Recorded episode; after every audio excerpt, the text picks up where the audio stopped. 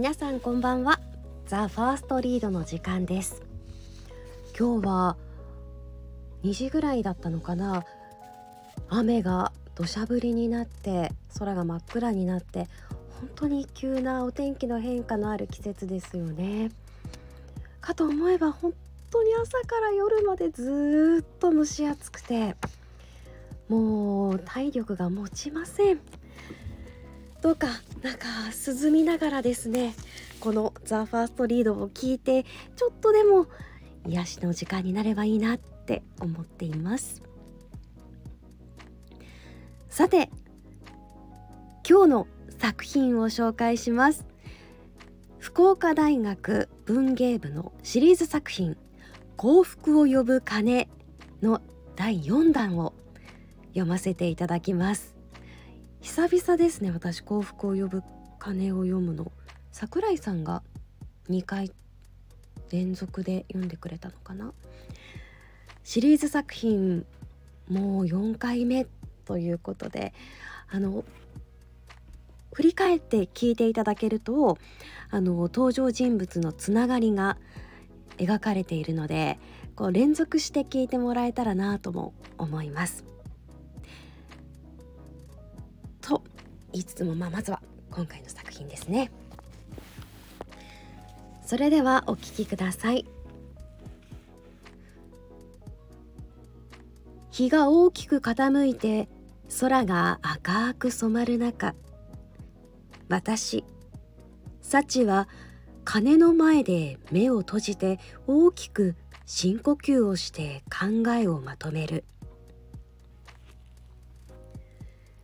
自身の思い浮かべた理想的な未来がまぶたの裏に映ったことを確認して目を開き鐘の下についていた綱に手をかける。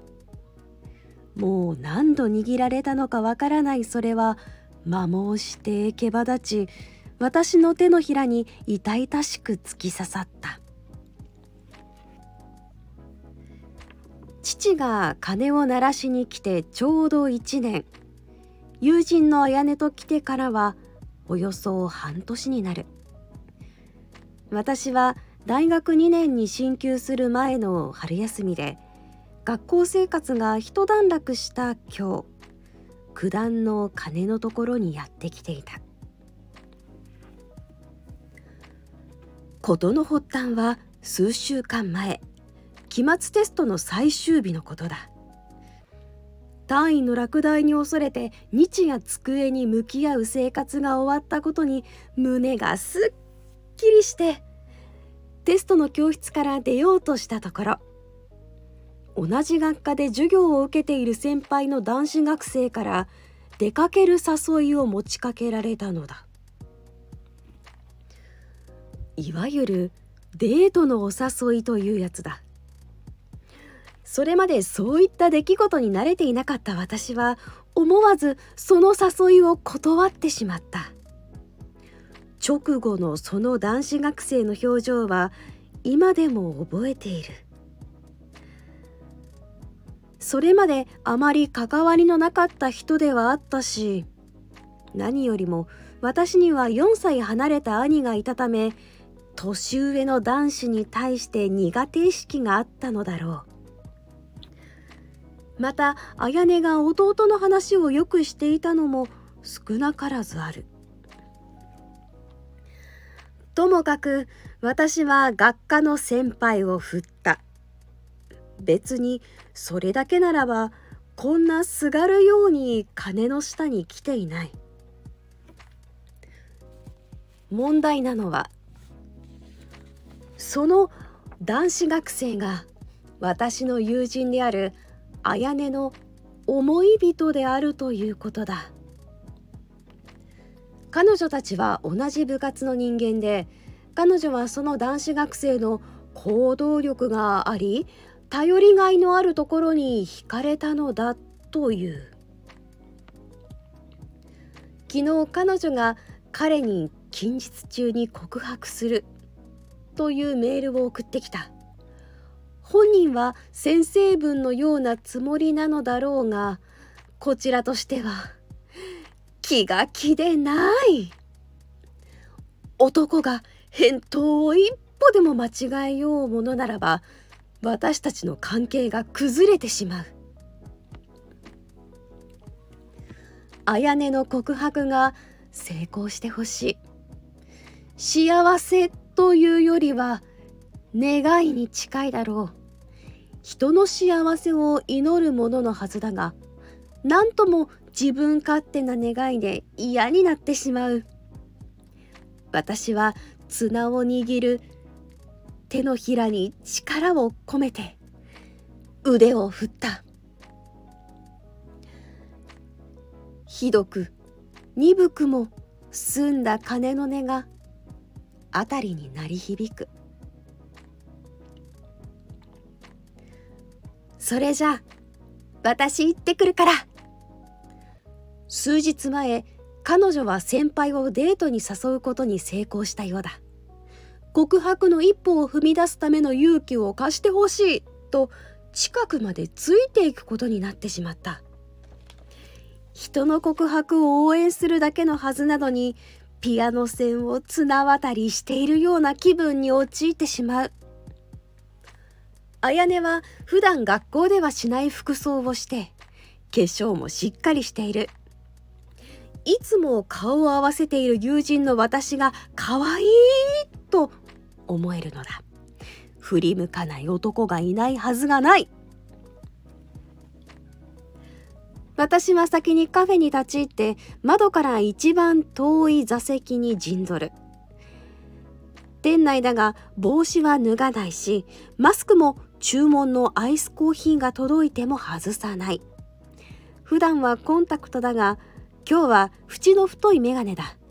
万が一にも男に気づかれることはない。ほどなくして綾音と先輩の男子学生が入店してきたのが視界の端に映る。2人が私とは対角線上に位置する窓際の座席を確保したのを見てパソコンを開く。1枚でも多くの壁を作りたかったのだ。耳をそば立てて彼女たちの会話を少しでも拾い上げようとしたが私たち以外にもそれなりの客が談笑していたこととさすがに物理的な距離が遠く声は少しも拾い上げられなかった。むしろ自分の心臓の音がうるさい。顔の真ん中で鼓動しているのかと思えてしまう。それでも彼女たちの様子が一切わからないわけではなく私の座席からは綾音の顔がよく見えた。それとは対照的に先輩は背中を向けているのはこの上ない行幸と言えるのだろう。綾音は普段と変わらない振る舞いをしているものの赤く染まった耳が目立っており思わず心の中で「頑張れ!」と応援してしまう。十数分後彼女たちは注文した食事を終えて食後の会話を楽しんでいた。ほどなくして綾音が一言発したようで突然うつむいた。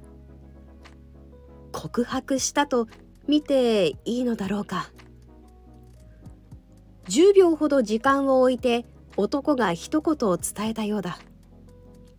力の入っていた綾音の肩がゆっくりと下がる。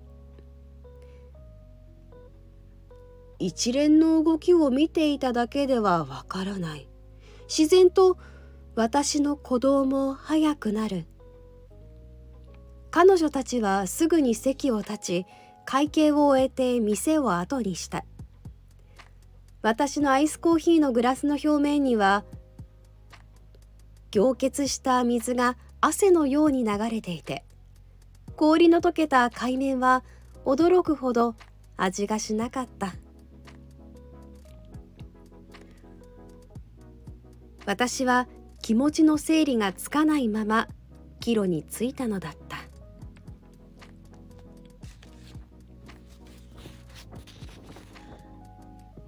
それでどうだったの？告白。やっぱりそれ聞く？電話越しにいぶかしんで聞く。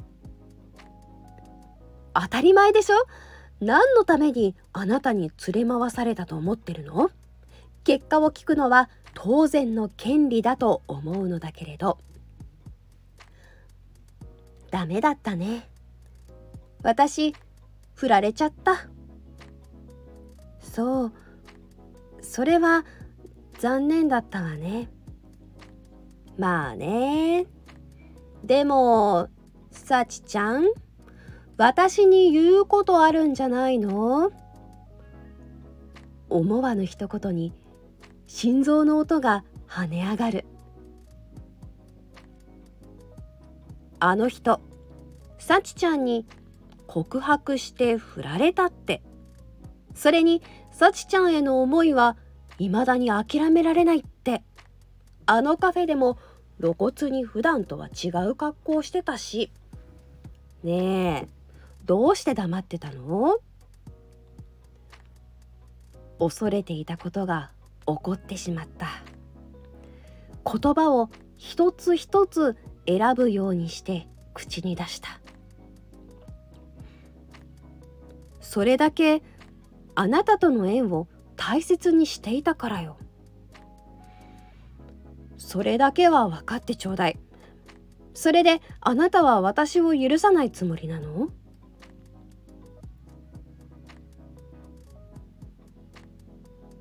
無限にも思える数秒の後電話越しの彼女の声が聞こえる。全然これっぽっちも。え？思わず聞き返す。途端に彼女ははあため息を一つついた後に返答した。だって幸ちゃんはあの人を選ぶ立場にいたわけであの人は私を選ぶ立場にいただけでしょ？恋愛は自由なのだから何にも縛られてはいけない。たとえそれが友情であったとしてもそうでしょ？ええ。そうね。思いがけない答えに思わず戸惑ってしまう。先ほどまでの緊迫した空気はどこへ行ったのやら。まあ私は今の恋なんて忘れて。さっさと次の相手を見つけるための努力をしないとね。あの男に未練たらたらのお前とは違うと見せつけてやらないと。それが私を振った男に対しての一番の仕返しでしょそれであの男が私に告白してきたのをわざわざ問い詰めたのはなぜだったのかしら。幸ちゃんがそのことを私に黙っていたことへの一周返し。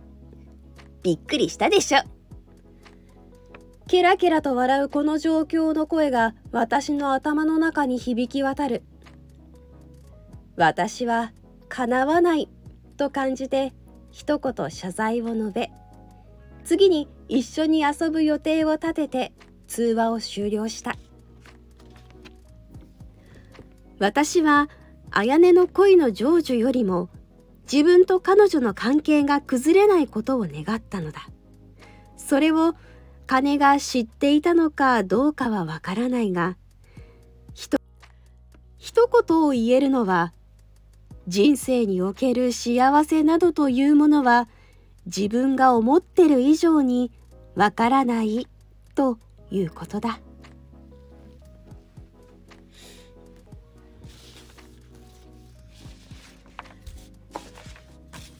いかがでしたでしょうか？確かにこの2人で鐘を鳴らしに行ってましたね。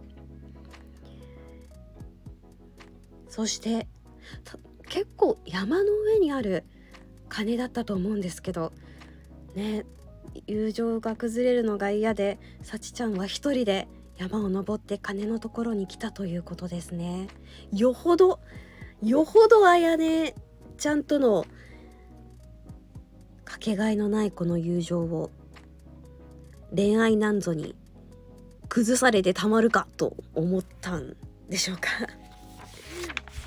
さあ皆さんはどのように感じたでしょうか。さてさてさて。さあ8月の1回目の「ザ・ファーストリードだったんですけれども今月も本当に豊かな作品が続きますので、ね、あの夏休みを取られているという方はもちろんあの毎日学校や、えー、仕事アルバイト部活動など頑張っている方々に少しでも癒しのお供になればと思います。今日も一日お疲れ様でした。ではおやすみなさい。